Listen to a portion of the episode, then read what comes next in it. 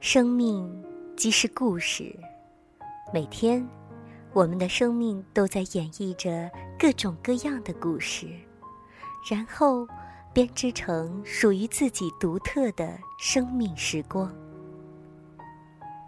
时光，故事，用声音留住时光里的你。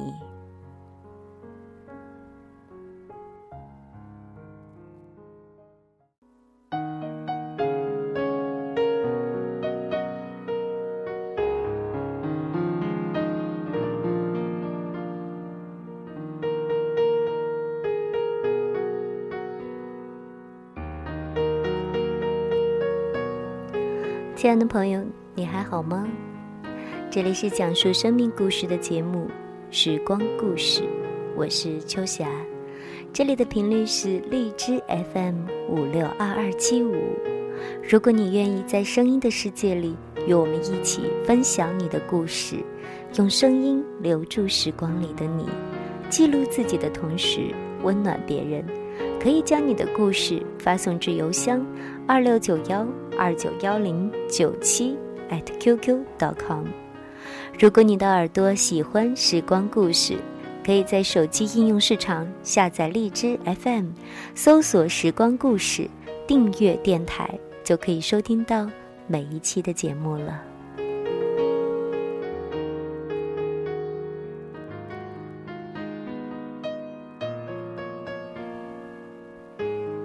不知道你今天过得怎么样？今天是否又有了一些新的进步呢？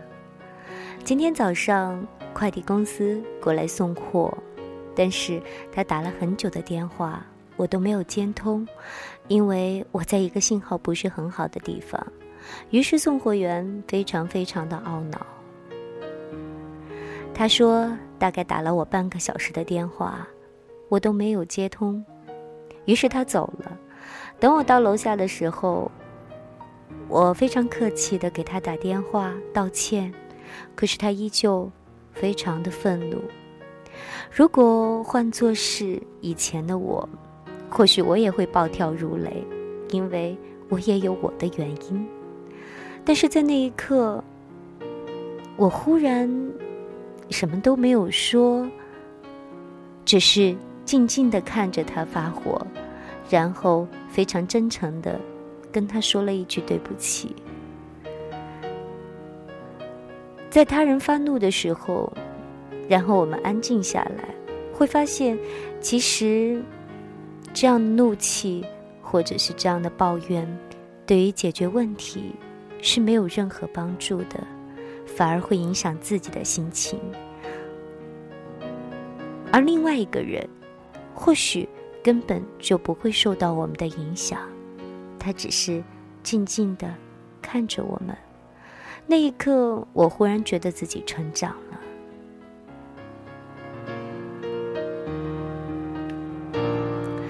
成长的表现在于，我不再那么急切的去表达自己的情绪，不再那么急切的去发怒、去辩解，因为。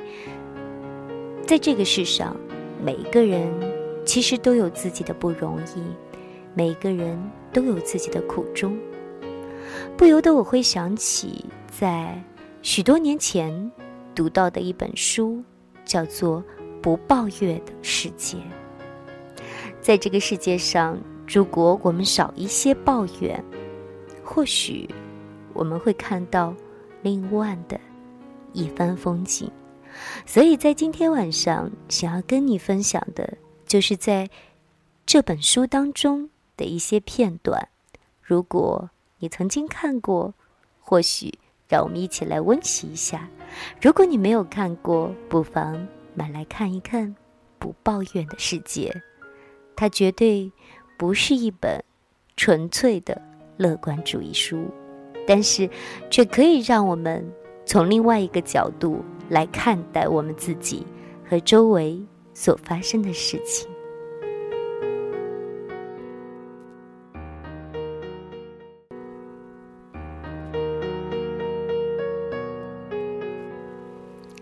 杜绝抱怨，才有健康的沟通。《天地沙鸥》的作者理查巴哈曾写下一则简单深刻的真理：同类相吸。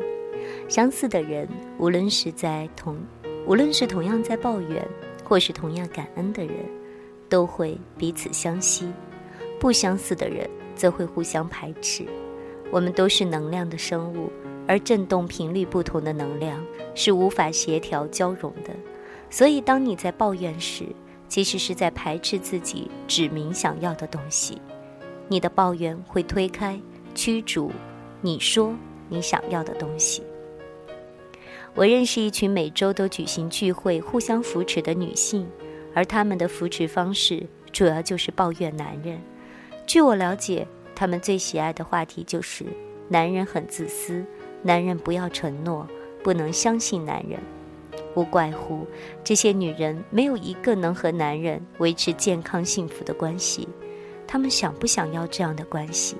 当然想，但是通过抱怨，她们却向外发送了。男人不好的震动能量，使得好男人都不会在他们的生活里出现。他们用自己的抱怨创造了这样的现实。几年前，我和桂儿认识一对夫妇，他们有个儿子和我家女儿同年龄。我们四个大人有很多共同点，小孩也喜欢玩在一起，所以两家人花了很多时间相聚相处。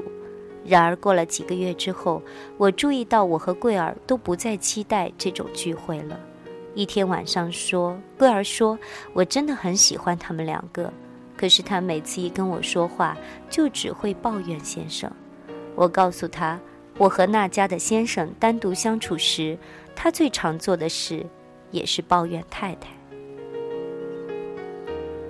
我们发现，这对夫妻在这样的发牢骚时段里。不断各自抱怨对方，而且似乎还打定主意，要帮忙为我和桂儿的夫妻关系挑出毛病来。他们试图要让我们转而去注意或谈论到底不喜欢对方什么。觉得自己悲惨的人，不但喜欢把别人也拖下水，还要证明这一切都是其来有自。久而久之，我们便找借口疏远这家人，最后。终于和他们断了联络。我和桂儿也有我们自己的挑战要面对。任何一种关系中的两方都是如此。和您同处一段关系中的对方，时常会引发一些你必须承担，也终究要解决的问题。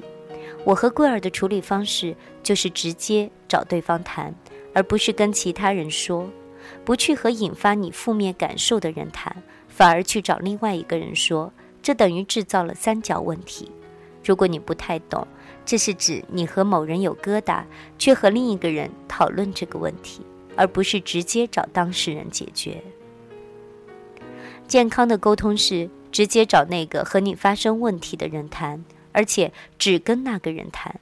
和另一个人谈就是抱怨，这会形成三角问题，也会继续制造问题，而不能解决问题。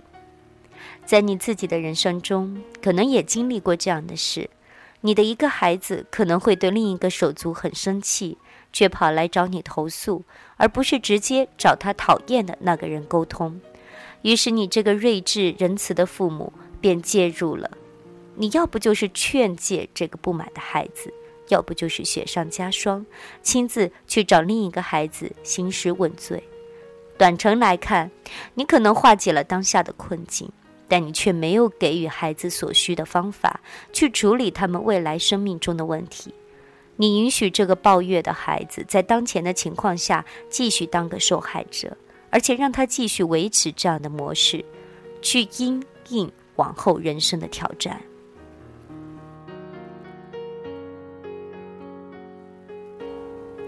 你想帮助支持孩子。但是，当你试图解决他们彼此之间的问题时，你并没有树立起健康沟通的榜样，甚至你还无意间在鼓励孩子习惯性把你卷入他们的冲突中。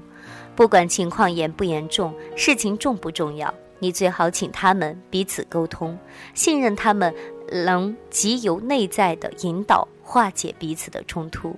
这么做等于是给了他们一份重要的礼物，教他们学习健康的沟通，而你也帮助他们找到了自己的力量。三角问题在一些团体里也很盛行。最近我听说，有位导师向一位导师说起另一位导师带领团队的方式，滔滔不绝讲了几分钟之后，那位倾听的导师按下了电话的扩音器，打给被诽谤的导师，Jim，我是 Jerry，我和 Mike 坐在这里，他正在分享他对你和你们团体的观感，我不想变成这三角习题里的一角。而我知道你一定很高兴听到他想分享的内容，所以麦克、Jim 在听喽。麦克目瞪口呆地坐着，满脸通红。那一刻，麦克清楚地收到了这个讯息：在背后议论别人是不正直的事，而 Jerry 也设定了明确、严正的界限，确保自己不会再被卷入麦克的闲言闲语里。这个故事解释了我为什么把闲话和抱怨放在一起谈论。我反对闲话吗？绝对没有。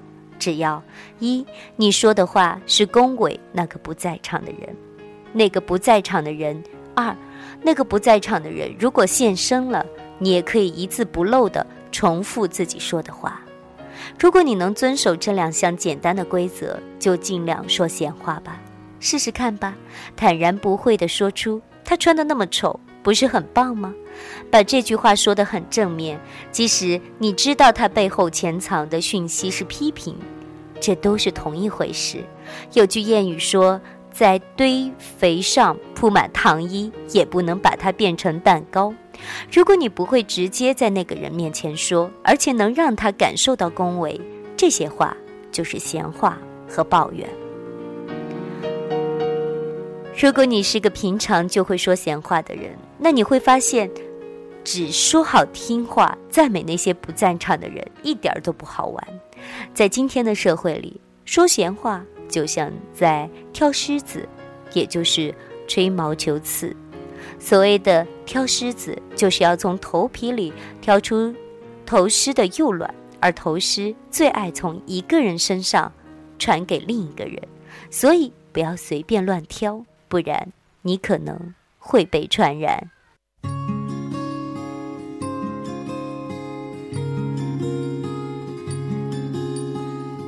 推开窗看天边白色的鸟。